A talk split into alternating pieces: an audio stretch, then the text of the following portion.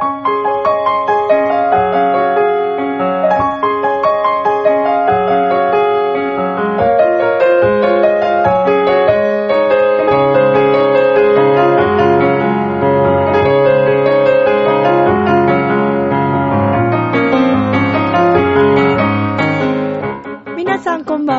チェルです。いかがお過ごしでしょうか本日は12月の7日木曜日となります。12月の7日木曜日なんですけれども、今回、今日はちょっとかなり収録が早くてですね、えー本日は日曜日となっています。だから4日前ぐらいになってしまうのかな。えーというのがですね、私、えーと、明日から沖縄に、えー演奏旅行の方に行ってしまうので、ちょっとしばらく空けるということがあって、えー今回はちょっと早い収録をさせていただいております。明日は千葉県の小学校に行って、で、その後、成田空港から沖縄に飛ぶという感じなんですけども、さあ、そして、えー先日もですね、えー久しぶりに、かなり久しぶりに浦安の小学校に演奏に行かせていただきました。とっても素敵な、いやー、デザインもすごいしね、作りがかっこよすぎて、まあちょっとそのお話もしますけれども、さあそして私の生徒さんたちの発表会に向けての、えーね、練習、リハーサルなど、えーそれを見ていて感じることなど、感慨深いことなどなど、たくさんございましたので、そういうお話を今日はしていきたいと思います。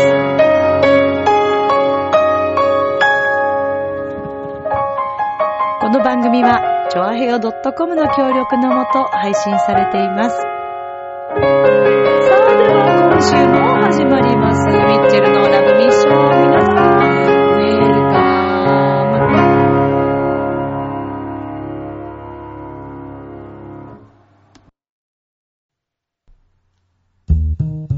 ム。ねえ、楽しんでる？もしかして諦めたりしてない？アヘオ .com を聞いているそこのあなた、ミッチェルと一緒にラブミッション。改めまして皆様こんばんは、ミッチェルです。いかがお過ごしでしょうか本日は12月の7日でございますけれども、ね、12月ももう1週間経ってしまったというね。なんという速さなんでしょうね。こっからもう、ダダダダダダッと行くんでしょうね。そしてもうね、2017年ありがとうございましたっていうことになるわけですね。早いね。2018年、来年は犬年ということでね。まあ、あの、うちのペロちゃんとポコちゃんの年になるわけですけれども、ええ今日は収録スタジオの方に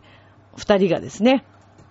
はい、来ておりますので、まあ、時々もしかしたら、うなり出したりとか、喧嘩することもあるかもしれませんけれども、ご了承いただきたいと思います。はい、犬犬好きの方はね、楽しんでいただけると思いますけどね。時々あのなんかこう噛んでる音とか、えー、鐘の、なんかね、やっぱ歯がかゆいんだね。だからこう噛もうとしたりとかね、えーするんですけどもね。えあの、時々そういう音もするかもしれません。はい。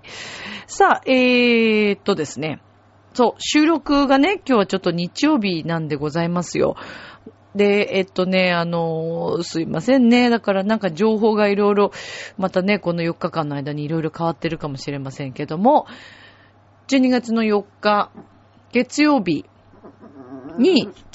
もう早速なり始めた。12月の4日月曜日にですね、えー、まだ千葉県の方の、え、学校に伺って、で、そのまま、成田空港に行って、えーそして沖縄に行くというね、そういうコースなんですけど、まあ、あの、夕方の飛行機なので、えっ、と、そうですね。私到着するのも沖縄8時ぐらいになっちゃうんですけど、まあでも次の日、えー午前中にコンサートをして、で、えーその後からちょっとオフというね、えー感じなんですけど。で、あの、1日目はね、あのそうなんですよ。えっ、と、宿泊先を事務所の方にが取ってくれてるんですけど、2日目はちょっと私伸ばしてもらってるので、まあ、自分でホテルを取るわけなんですけど、まあ今、この時点でまだ取ってないというね、この、なんでしょうね。危機感のなさっていう。いや、ちょっと、あの、本当にこのところずーっと休んでなくて、あの、まあ、声もね、含めて、あの、ゆっくり、ゆっくりゆっくり休めるという時が一人になるという時間が今あまりにもちょっとないもんですから。まあ、この前ね、お休みの日一回あの、三峰神社の方には行きましたけども、なんか完全な、ちょっと、ちょっとちょっとちょっと、ちょっと大変なことになってますけど、あのー、そう、完全な一人のオフっていうのがね、ちょっとないものですから、それで、ね、今回は、ちょっとゆっくりえ、ゆっくりしてこようかなというね、えー、そんな気持ちでおります。沖縄はですね、私、上陸するの今回3回目なんですけど、私、あの、基本晴れ女なんですよ。通常は。通常は晴れ女だし、うん自分でもそう思ってるし、えー、結婚式の時とかね、司会してる時ももうほとんどそういう時が多かったんですけど、なんでしょうね。なんかあの、沖縄に行くとですね、すんごい雨が降ってくるんですよね。ちょっと待ってもらっていいですか？すいませんね。えー、ちょっとね、あまりのちょっとあの、えー、えー、まだバトルが始まりそうだったものですから、えー、ちょっとご退出いただいた感じでね、えー、あっという間の、はい、あの、収録の、えー、彼らの出番だったんですけどもね、はい、ちょっと帰ってもらいましたが、そう。ということでね。なんか沖縄ってすごい晴れてて、なんかもう快晴みたいな、爽やかなね、空とも真っ青な海と、マリンブルーがこうね、美しくキラキラ輝いてる。なんかそういうイメージがあるんですけど、私が行くときはね、すごい曇ってんですよ、いつも。ドヨーンと。でね、第2回目なんか、えーと、沖縄空港からね、かあの、ゆりかもめじゃなくて、あの、なんだっけ、ゆり、ん？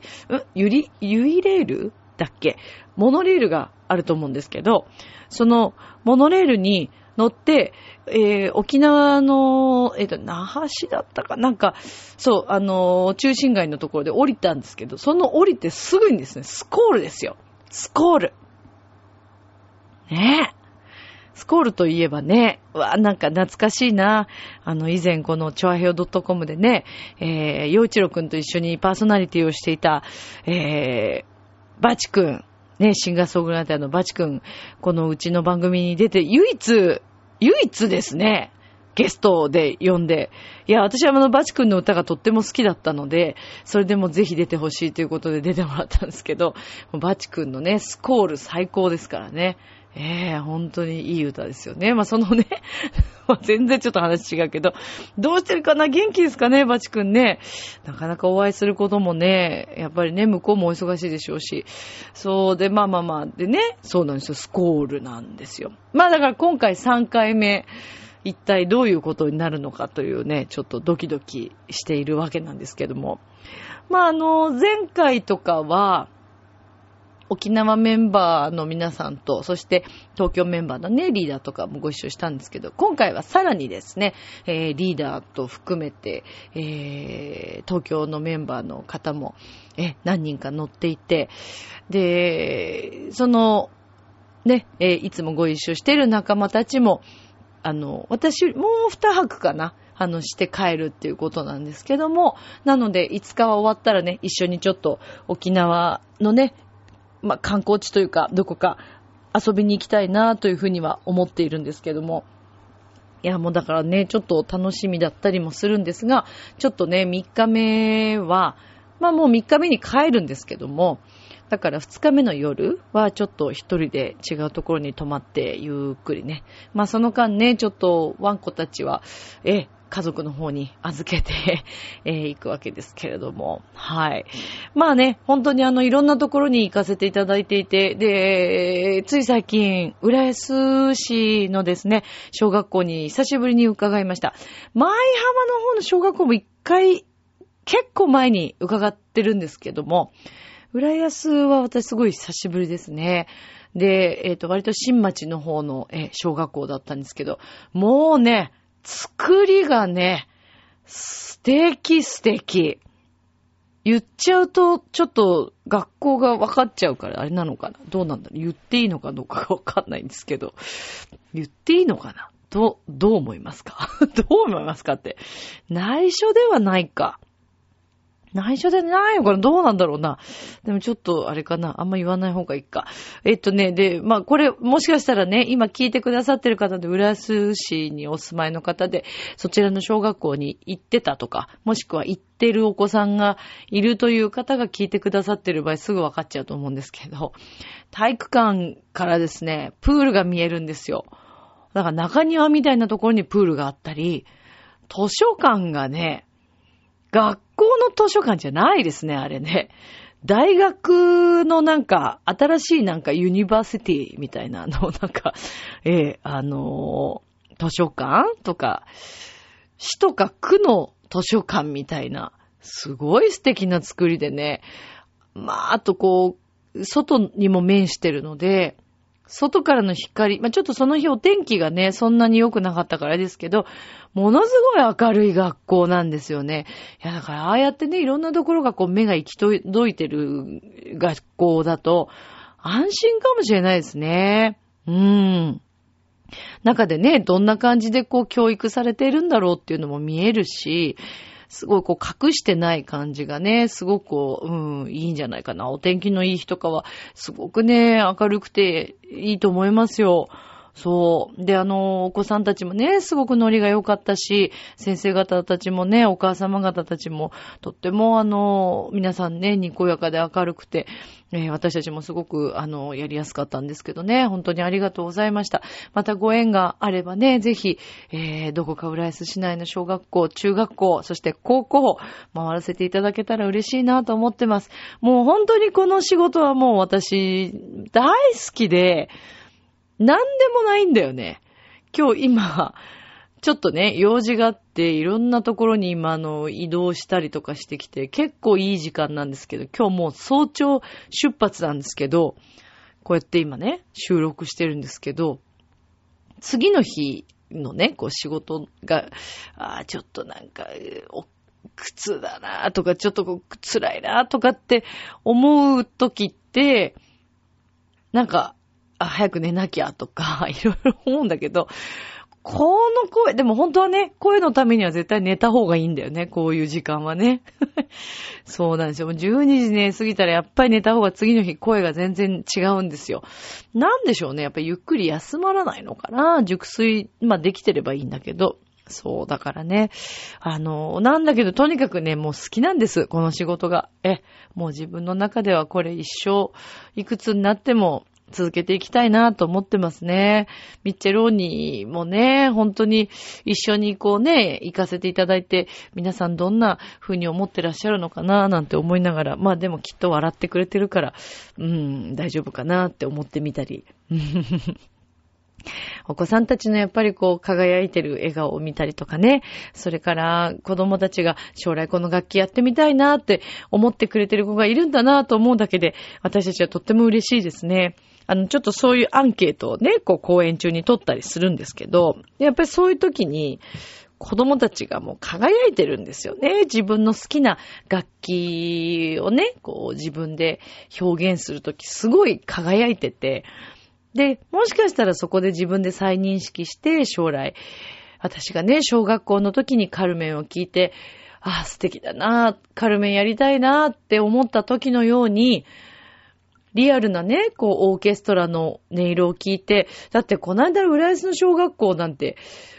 22人だったかな？楽器のメンバー。すんごい豪華な編成だったんですよ。バイオリン、弦楽器2本ずつとか、まあ、コントラバスは1本だったけど、もっといたな。もっとか。で、あとそれぞれのね、木管楽器と金管楽器、ピアノ、ドラムでしょ？で、指揮者さんもついて、そしてそこに私がポンと入るというね。こんな贅沢な話ないですよ、私からしてみても。本当に贅沢。いや、生演奏でリアルであんな近くで聴けるってすごいよ。いや、思います。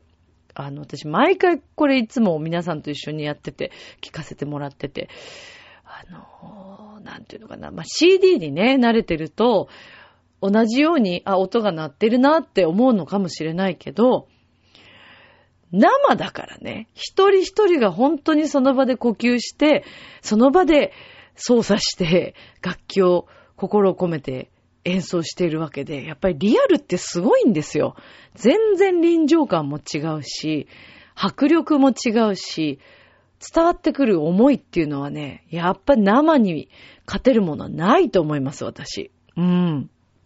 だから、それを近くでね、聞ける小学生の子たちは、本当に幸せだなと思うし、そういうね、教育を取り入れてる学校さんというのは素晴らしいなと思います。まあ、どこのね、学校さんもやってらっしゃるんだと思うんですけども、やっぱこういうね、取り組みをどんどんどんどん国でももっともっとあの援助していただいて、えー、やっていけたらもう本当にね、すごいですよ。やっぱ感性養われますからね、お子さんたちもね。うん。まあ、それでね、えっ、ー、と、ちょっとまた話変わりますけど、えー、今週末、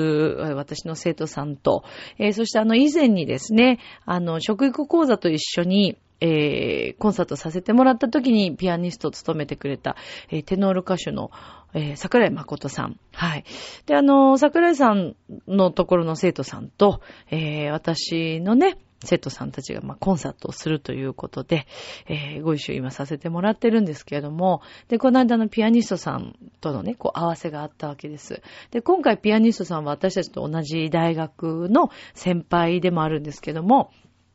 もう、そうそうたるメンバーの人の伴奏を弾いているピアニストさんなんですね。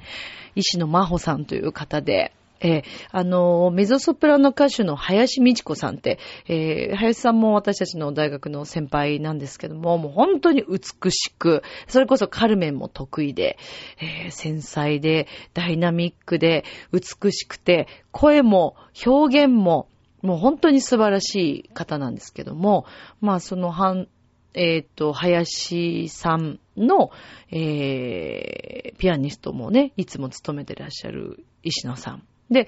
私たちにとってね、この、林美智子さんの学年ってすごくて、まあもう一人、半田美和子さんというソプラノの歌手がいるんですけど、で、半田先生はですね、私の、えー、現在の先生でもありまして、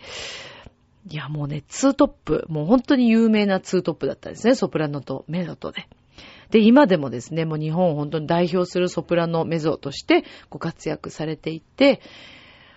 あの、それこそ NHK のね、ニューイヤーオペラコンサートとかにも出演されたりとか、えー、もう本当にいろんなところ、世界でも活躍されていらっしゃいますけど。で、まあね、そんなすごい方の伴奏をしている方が、えー、私たちのね、元にこう来てくださって一緒に演奏していただけるというこのありがたさ。で、それをね、やっぱり生徒さんたちにも楽しんでいただきたいなと思いますし、それ以上にですね、やっぱり私自身も、あの、ピアノ弾いていただいて、あのね、やっぱすごいんですよ。乗せ方が。まあでも、ピアニストさんとしてもね、やっぱりこう、歌い手がまず何をしたいかがわからないと、伝えられないと、ピアノも乗っていけない、引っ張っていけないっていう。だから、お互いにこう、なんていうの、引っ張り合うっていうんですかね。だから、ピアノ任せでもダメだし、歌任せでもダメだし、お互いがやっぱり重要なんですけど、ああ、やっぱりうん、ピアノの力って大きいなということをね、ひしひしと、そして、えー、石野さんはすごい方なのに、すごく気さくで、えー、サバサバしててね、でもすごいお綺麗な方なんですよ。あの、女性らしくてね、すごく綺麗なお顔立ちされてらっしゃるんですけど、サバサバしてて、えー、だけど演奏はもう何でも弾けるしね、すごいなぁと思って、そう。でね、まあ、あの、ご一緒させていただいたわけですけども、まあ、一日トータルして、こう、ずっと、まあ、結構長時間にわたり、えー、生徒さんたちのね、リハーサルにこう、付き合ったりとかしていたんですけど、なんかこう、そうですね、うーん、難しいね。あの、私はまあ、ここで何が言いたいかというとね、例えば私たちの世界でのこう常識なことってあるじゃないですか。あの、礼儀私たちの世界の礼儀。で、おそらくね、それはみんなそれぞれの世界によって礼儀って違うと思うんですよ。会社によってもね、あの、社風が違うように、その世界、その業界業界の常識ってあると思うんですけど、ただね、やっぱり本当にこう、うまく気遣いされる方っていうのは、やっぱりいろんなところにこう気遣っていて、私も拝見しててね、感激するような気遣いの仕方をされた方がいらっしゃったんですね。というのがまあ、例えば当日のね、お弁当をどうしますかっていうことを、生徒さんの方から、こう、ちゃんと聞いたりとかしているは、えっ、ー、と、私の生徒さんではなくて、桜井さんの方の生徒さんだったんですけど、で、やっぱりそういう方ってね、歌えるんですよ。で、ああ、だからこう、なんていうのかな、気遣いが上手にできる方、それから、まあ、ピアニストさんとはね、初対面でそこで会うわけですから、まあそういうところのこう礼儀だったりとか、そういったもの一つ一つとか、その方の性格もそうですけども、いろんな、あの、経験されていることを、考えていること、えー、その方の持っているいろんな雰囲気がそのまま演奏として出るという、この恐ろしさ。いや、だからね、もう本当にね、私、ちょっと気をつけなきゃなって自分でも思いましたよね。こんなにも、こんなにもいろんなことが変わってしまうのかと思うくらい、ただそこってすごく難しいことで、あの、悪気があってされてるわけではないから、それをこう、どう伝えたらいいのかなとか、もちろん私なんかよりね、年上の方が、あの、大半ですから、人生の先輩でもあるんですけども、ただこの業界に関しては、ね、あの、それぞれ違うじゃないですか。いくら年齢が上だからといって、えこの業界を知ってるか知らないかっていうところでの先輩、後輩、もしあるとしたらね、それを考えるとすると、だから例えば自分がもしわからないことがあった場合に、その業界の方にやっぱり聞くというのが、まあ、マナーなのかなというふうに思うんですよね。自分の判断で、自分の業界の常識で勝手に動いたりしてしまうと、いろんな人に、ちょっとこう、なんていうのかな、あの、恥をかかて、かかせてしまうというかね。なんかちょっとそういうのを感じる場面があったりして、うーん、やっぱりだからそこは指導者の難しさでもあるんだろうなと思うんですね。私がもう少しそういうところをちゃんと指導していかなくてはいけない。だけど現状というのはお客様でもあるというね、その、例えば教室なんかだともうリアルにそうですよね。仮に生徒さんの言い分がおかしいとしても、教師側はもちろんのこと、教室側も強く言えないっていう時があったりするんですけど、これは私はちょっとすごく今おかしなことだなと思っていて、うーん、なんか、どうなんだろう。やっぱり指定関係ってね、私たちの時はもう完全に指定関係ありありだし、それが普通でずっとやってきてるので、うーん、なんかもう、そうだな、難しいな。先生に反抗するとか、それとかこう、先生の言ってることを信じないとか、もし信じてなかったとしても、それは自分で処理すればいいことであって、先生に向かってわざわざそれを言う必要もないと私は思っているんですね。例えば先生のやり方がなんかおかしかったなと思っても、先生、それちょっとおかしいですよって、あの、仲が良ければ言えますよ。もう長年のね、何十年の付き合いがあってとか、もうものすごい深い付き合いをしていて、家族ぐるみでとかね、もうしょっちゅういろんなお互いにお世話になっていたり、支え合ったりとかしている指定関係だったら、それはありなんだけども、そんなに深くないね、方に、しかも初対面の方とかに、えー、やっぱりこう、こういうことって言えるのかなとかって思う場面もあったりして、すごくこう考えさせられました。で、あの、まあ、とある発表会でですね、あの、私いろんなところに司会に行かせていただいているので、えそこでもね、すごく思うことが最近すごい増えてるんですよ。それはね、お母様たちなんですけど、ちょっとまあこれは皆さんどう感じるかなと思うんですけどね。まあ私たちの発表会、昔からのね、見てきてる自分の知ってる発表会っていうのは、まあ袖には親御さんはほぼついてくることはないです。でないし、もう子供、はい、行ってらっしゃい、頑張ってっていう、もうそれでお母さんも離れていく。だからもうやらざるを得ない。で、あと、教師側の方もちゃんと、お子さんたちを責任持って、えー、舞台袖でのことは全部こちらでお任せいただいて、えー、指導していくっていうところも含めての、まあ、レッスンだと私も思っているんですけども、どうやら最近そうではないようで、だからこれがね、今言われるいろいろほら叩かれたりすることが多かったりするからなんだと思うんだけど、やっぱり親御さんに一任しすぎている部分もあったり、また親御さんたちも先生を信じていないのか、預けないだから要はそこの世界の常識に入れさせないっていうんですかね。うちはうちのやり方。でもそれもいいんだけど、そうなるともうめちゃくちゃになるんですよ。で、まあ、何があったかっていうとね、これでも今多いのかな子供がね、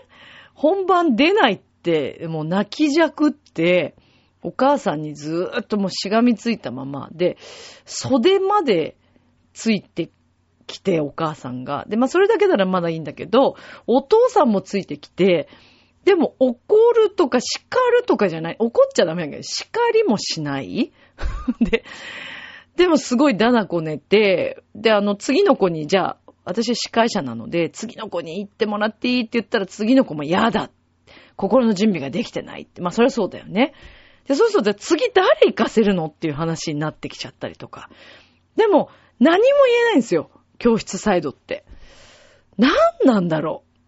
う。私なんかも疑問に思ってしまって。うーん、私はちょっと謎だったな、それは。どう思います？みんな。わかんない。考え方が子供が嫌だって言ったら、まあしょうがないのかな。でもね、私思うの。嫌だのはみんな嫌だと思う。嫌、嫌じゃなくて楽しく出てる子もいるけど、どちらかというとちょっとやらされてるっていう子ももちろんいると思う。しかも発表会なんか超緊張するんだから、大変なのは当たり前。それみんな条件一緒。でも一生懸命まずやってきて、ここまで、そこを指導してくれた、真剣にそこまで連れてきてくれた先生がまずいますよね。その先生の思い、それから、まあ、教室側の思いもそう。そして、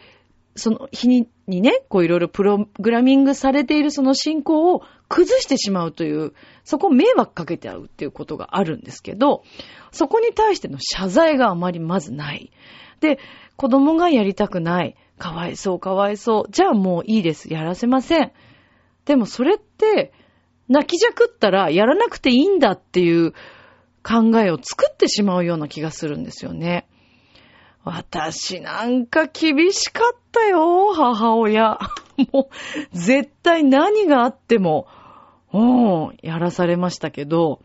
でも今はね、良かったなと思ってる。だからね、厳しいっっていうことって、一概にね、あの、虐待はダメですよ。虐待って、虐待は自分の思いのまま殴ったりとか、そういうのはダメ。だけど、叱らないと、ね、成長って止まっちゃうんじゃないかなと私思ってるんですよね。まあ最近いろんな事件が増えてます世の中では。うん、それってね、最終的にどんな親なんだろうっていう話がよく出るじゃないですか。うーん、まあここと直結させるつもりはないですけども、やっぱり、やるときはやる、やるべきことはやる、約束したことはやるっていうのは、子供にとって将来、社会で生きていくためには絶対に必要なことなんじゃないかなと、深く思った次第なんですよね。明日もスマイルでラブミーション今日もありがとう、ちょあへよ。